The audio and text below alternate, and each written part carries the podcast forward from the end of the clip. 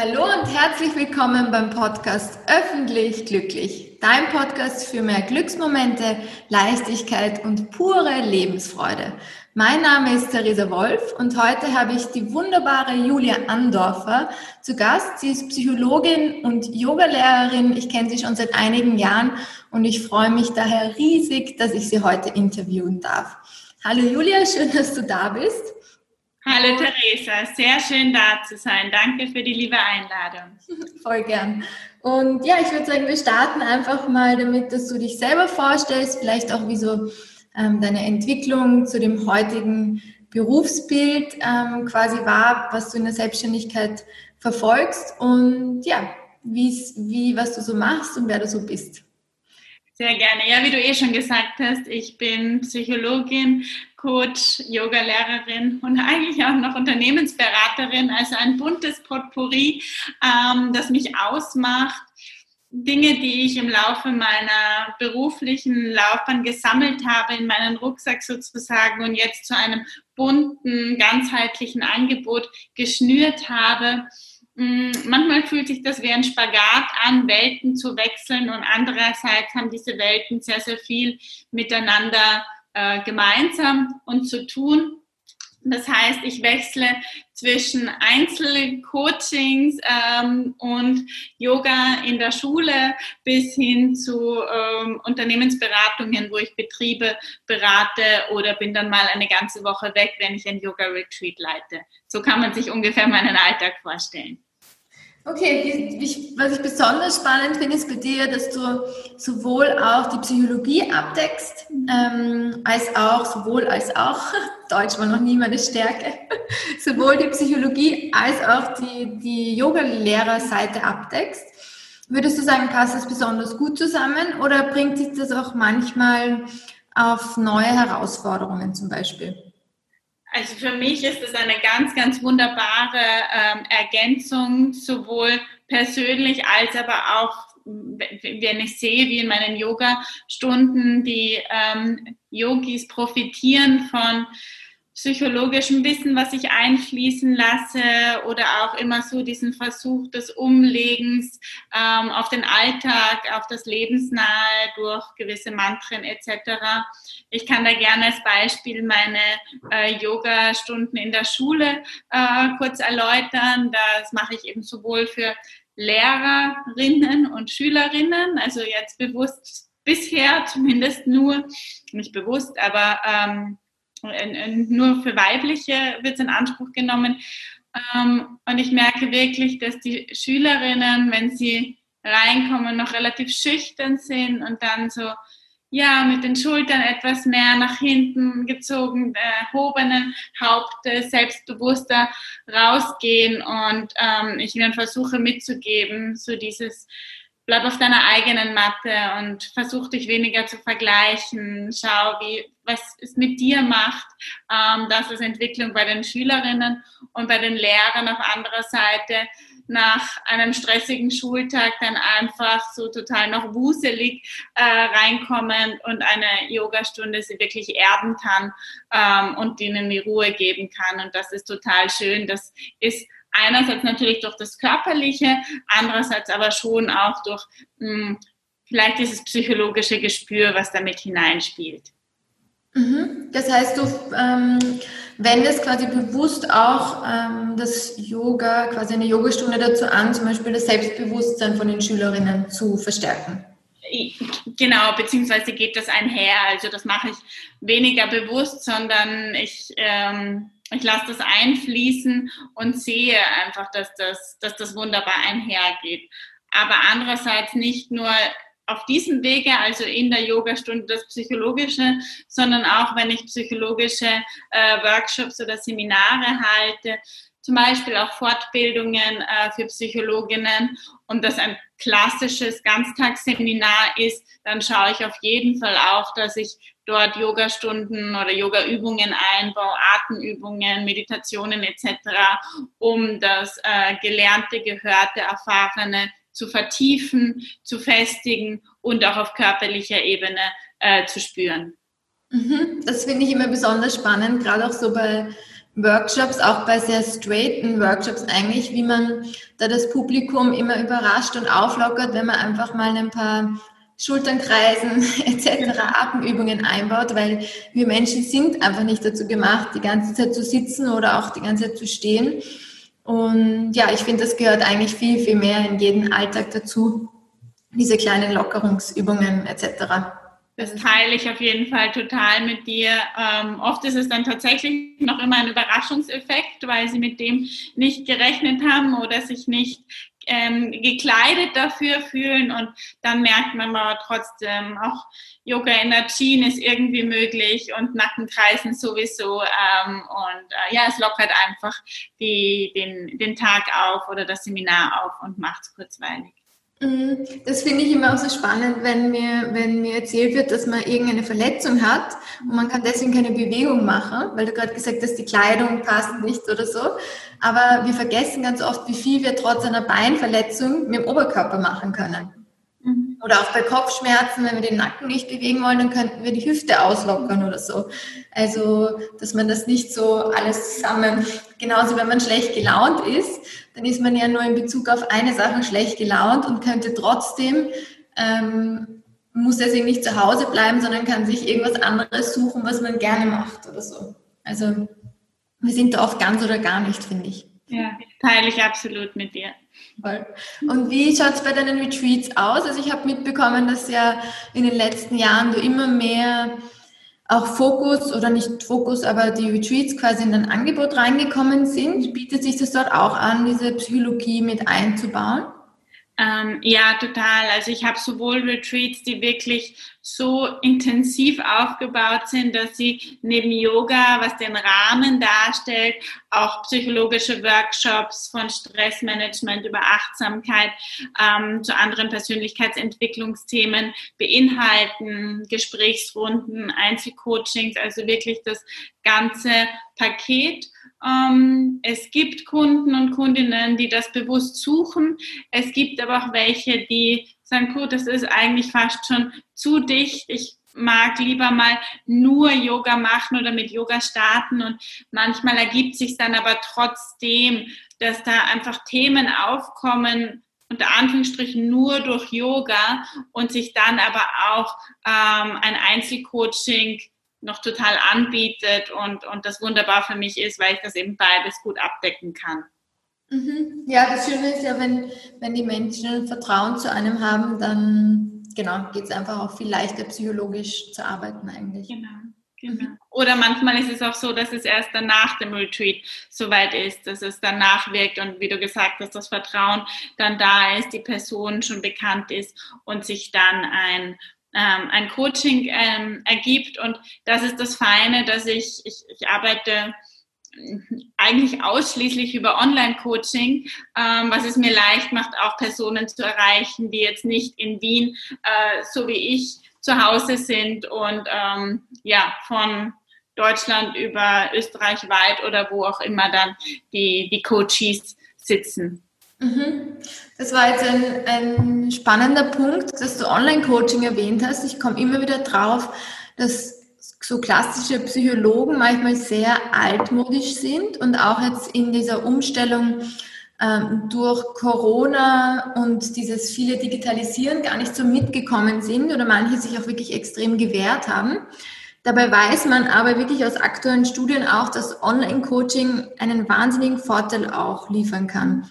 Wie siehst denn du das? Hast du immer schon gern online gecoacht quasi oder war das für dich eine Umstellung? Mhm.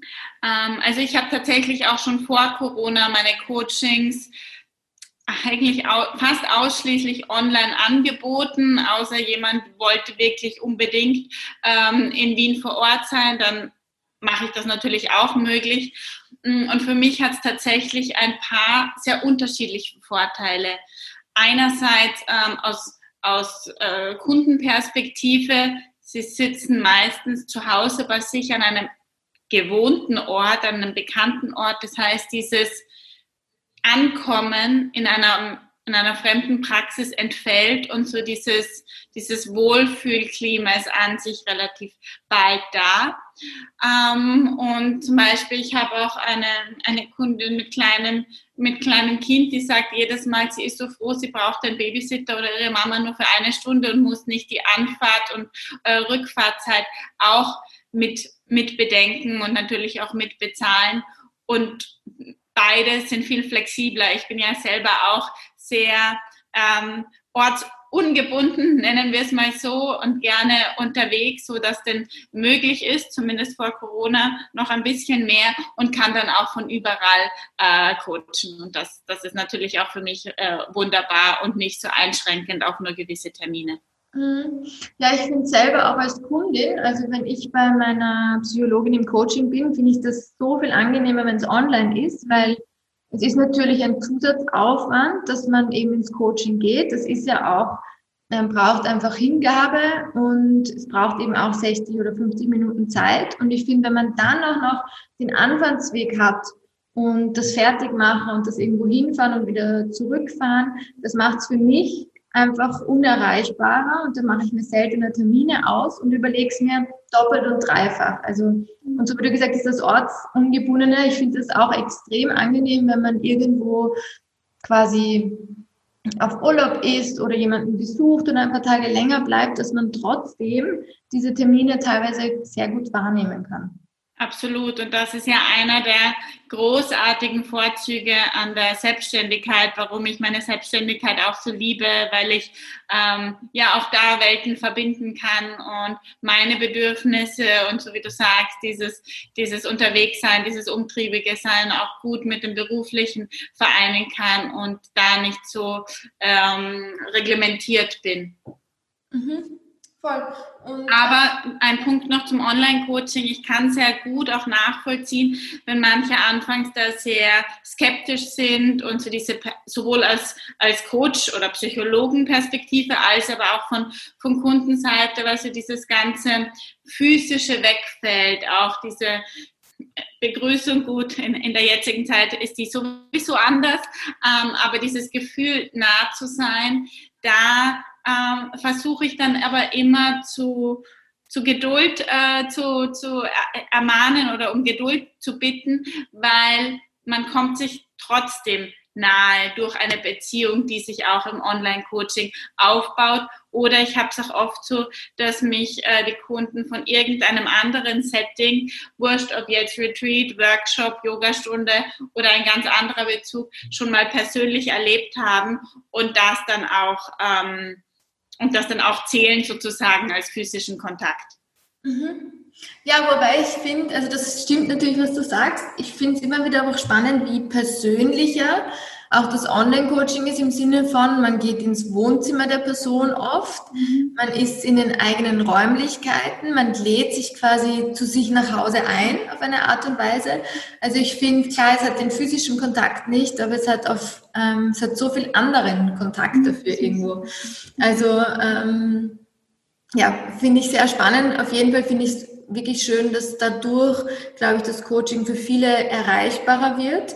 Und gerade vielleicht, ähm, wenn du da noch deine Einschätzung mit uns teilst, wie ist das mit Unternehmern, Unternehmerinnen, die vielleicht sehr wenig Zeit haben, so wie wir alle quasi, bei denen es vielleicht dann nochmal wie unwichtiger ist, ein Coaching in Anspruch zu nehmen, eine Unternehmensberatung in Anspruch zu nehmen, wenn es sehr viel Zeit kostet. Mhm. Glaubst du, ist es für die nochmal einfacher einzubauen, wenn das online stattfindet? Das, das kann ich auf jeden Fall auch aus meiner Erfahrung ähm, unterstreichen. Ich begleite ja auch junge Selbstständige zum Beispiel oder junge Personen, die sich selbstständig machen, Neugründer sind am Weg in die Selbstständigkeit. Und auch da ist es ein, ähm, ein großer Gewinn, quasi ein Coaching zwischen Terminen hineinzubauen, anstatt jetzt noch mit Reisezeit oder Anfahrtszeit äh, das zu verbinden. Und wenn wir dann ähm, beim, beim Beratungsaspekt sind, quasi, dann gibt es ja auch oft Dinge, die gerade im Entstehen sind, ob das die Website ist, ob das äh, sonst ein Online-Auftritt ist. Und dann ist es für mich natürlich auch ein leichtes, wenn, wenn man den Screen shared, also das heißt, wenn ich online alles sehe und wir beide auf den gleichen Bildschirm blicken, ohne jetzt ähm, in der Praxis sitzen zu müssen zum Beispiel. Mhm. Ja, voll. Und ähm, jetzt gerade so Thema Unternehmertum, hast du da mitbekommen, dass es in den letzten Monaten für einige vielleicht umso schwerer war, es vielleicht auch sehr viel Veränderung gebraucht hat, um sich der aktuellen Situation anzupassen? Mhm. Mm. Ich glaube, dass für alle diese, diese Phase, die letzten sechs, sieben Monate extremst herausfordernd war und ein extremst großer Umbruch war, der sehr viel Mut zur Veränderung gebraucht hat und noch immer braucht, Dinge anders zu denken, anders zu tun, neu zu wagen, ähm, Bereiche anzugehen, die man immer geschoben hat, damit beschäftige ich mich dann irgendwann mal, den Online-Auftritt, den Marketingweg zu verändern, ähm, vielleicht einen Online-Kurs aufzusetzen oder, oder, oder. Dinge, die mit sehr viel ähm, Skepsis und Zweifel vielleicht auch behaftet waren, die plötzlich von fast einem Tag auf den anderen da waren und ähm, oder thematisiert werden mussten, ähm, auch für mich selber, äh, gebe ich auch zu, war das eine, äh, ja, war das herausfordernd, vor allem das eigene Tempo zu finden, das eigene Tempo zu gehen.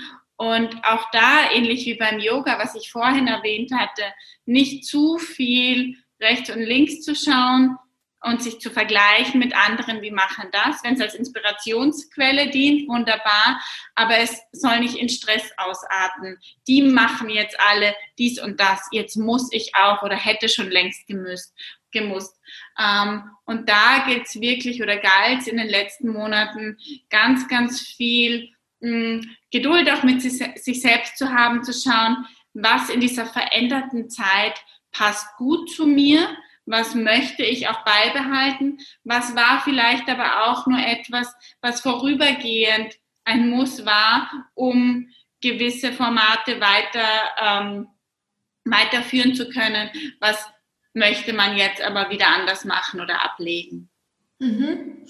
Und ähm, ich habe mitbekommen, jetzt bei dem Newsletter hast du über Mut zur Veränderung geschrieben. Inwiefern findest du, ähm, fehlt es da manchmal auch an Mut, jetzt nicht unbedingt nur Unternehmen, sondern auch Personen, ähm, quasi Sachen, die sie wissen sogar oder im Herzen spüren, dass es für sie gut wäre, dass es ein wichtiger Schritt wäre, zum Beispiel ähm, alle Zelte abzubrechen, mal auf Reisen zu gehen, gerade vor Corona-Zeiten auch. Ähm, was, was braucht es da, um vielleicht dann den Mut zu bekommen, um Dinge zu verwirklichen, die man schon lange möchte, zum Beispiel? Mm. Es braucht dafür tatsächlich einfach Mut, es zu tun, aber auch ein großes Maß an Neugier, dass so dieses, diese Veränderung und der Wunsch nach Veränderung einfach so groß ist oder größer wird, dass es dass diese Angst, was ist dann, wenn ich Punkt, Punkt, Punkt mache, verdrängt wird. Und da ist natürlich das Vertrauen, dass alles gut ist oder gut wird, auch ganz entscheidend. Ähm, ich, weil du jetzt auch gerade das Reisen angesprochen hast, ich war selber 2018, 2019 acht Monate auf Weltreise mit meinem Freund, wo auch viele davor oder auch danach oder zwischendurch immer wieder gesagt habe, boah, so mutig von euch, einfach die Zelte abzubrechen, vor allem jetzt bei dir, Julia, gerade in die Selbstständigkeit und dann bist du mal wieder weg.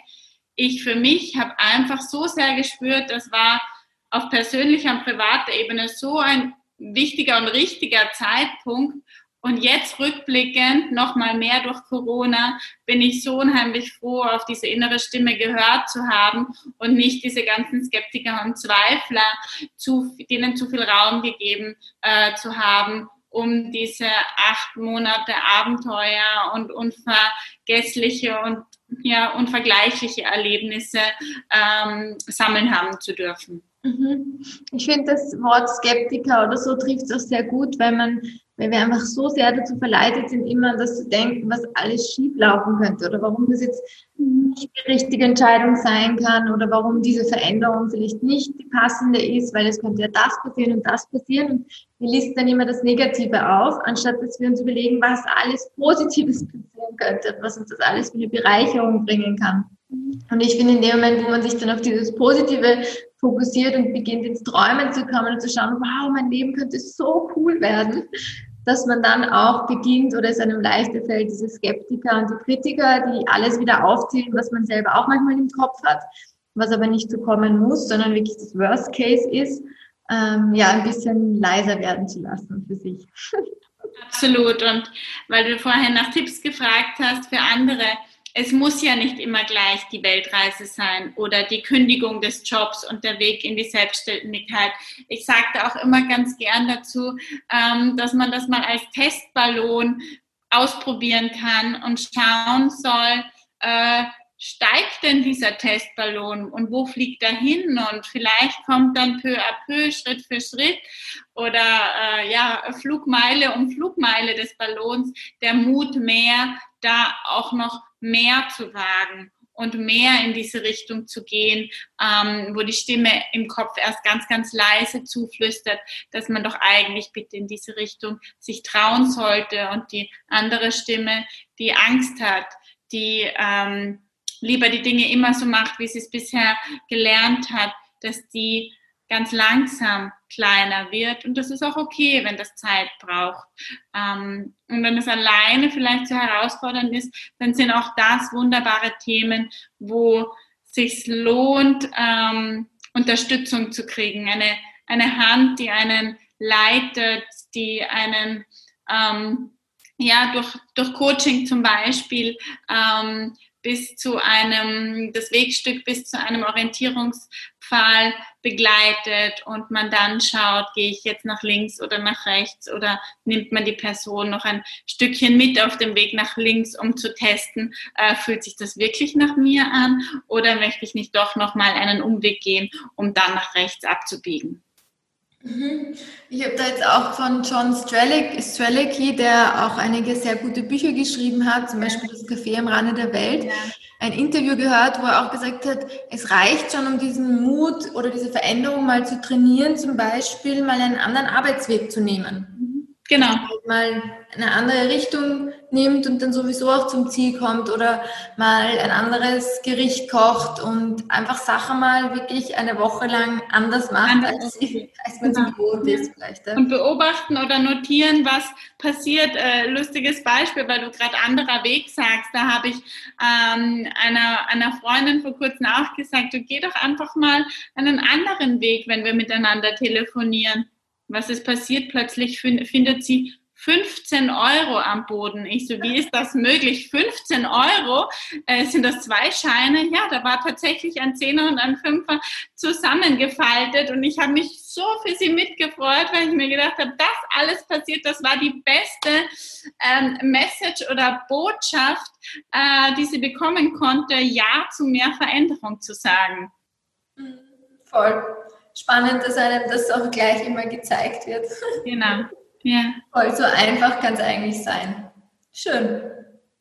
Ähm, ja, ich finde, um, um das Interview abzuschließen, ich finde, dass Vorfreude ja eine wahnsinnig schöne Emotion ist, eine sehr machtvolle oder kraftvolle, positive Emotion. Magst du vielleicht noch mit uns teilen, auf was du dich in den nächsten Monaten besonders freust? Mm, ich freue mich tatsächlich darauf, dass jetzt der Herbst kommt. Ich hoffe auf einen goldenen Herbst mit sehr viel äh, ja, sanften Sonnenstrahlen und habe das Gefühl, der Sommer war so, so dicht, aber auch so grell, so intensiv und ich bin jetzt wirklich bereit, so um eine Veränderung einzugehen, den Herbst mit all seinen bunten Farben äh, zu erleben und ähm, auch vorbereitet zu sein für diese stillere Zeit, den Winter und zu schauen, was mich da alles sowohl privat, aber auch beruflich, durch die Retreats, die ich geplant habe, äh, durch andere Workshops und Dinge, von denen ich jetzt noch gar nicht weiß vielleicht, dass sie kommen, ähm, was da auf mich wartet. Ich sage da immer ganz gern hm, mein englisches Lieblingswort Serendipity dazu, die glücklichen Fügungen, die plötzlich da sind dann im Leben und auf die freue ich mich jetzt einfach auch, was da kommt. Voll schön. Das klingt sehr, sehr besonders auf jeden Fall. Fein. Ähm, Julia, vielleicht, wenn jetzt eine Zuhörerin, ein Zuhörer sich denkt, die Julia klingt total sympathisch, wo kann man dich denn finden? Man findet mich und mein Angebot am direktesten auf meiner Website www.juliaandorfer.com. Ähm, ich habe aber auch eine Facebook-Unternehmensseite, ähm, einen Instagram-Account und sonst greift man am besten zum Telefonhörer und ruft mich einfach unter meiner Nummer an und fragt mich äh, ja, nach, nach dem Wunsch, nach dem Angebot, was ansprechend ist. Ich, ich liebe den persönlichen Kontakt. Voll, voll schön. Ich verlinke das natürlich alles in den Show Notes, damit man dich gut findet. Und freue mich riesig, dass du im Podcast warst. Danke für das wunderschöne Gespräch und ich hoffe, wir sehen uns bald wieder. Danke dir, liebe Theresa. Es war ein sehr, sehr angenehmes Gespräch und bis bald. Bis bald. Tschüss. Tschüss.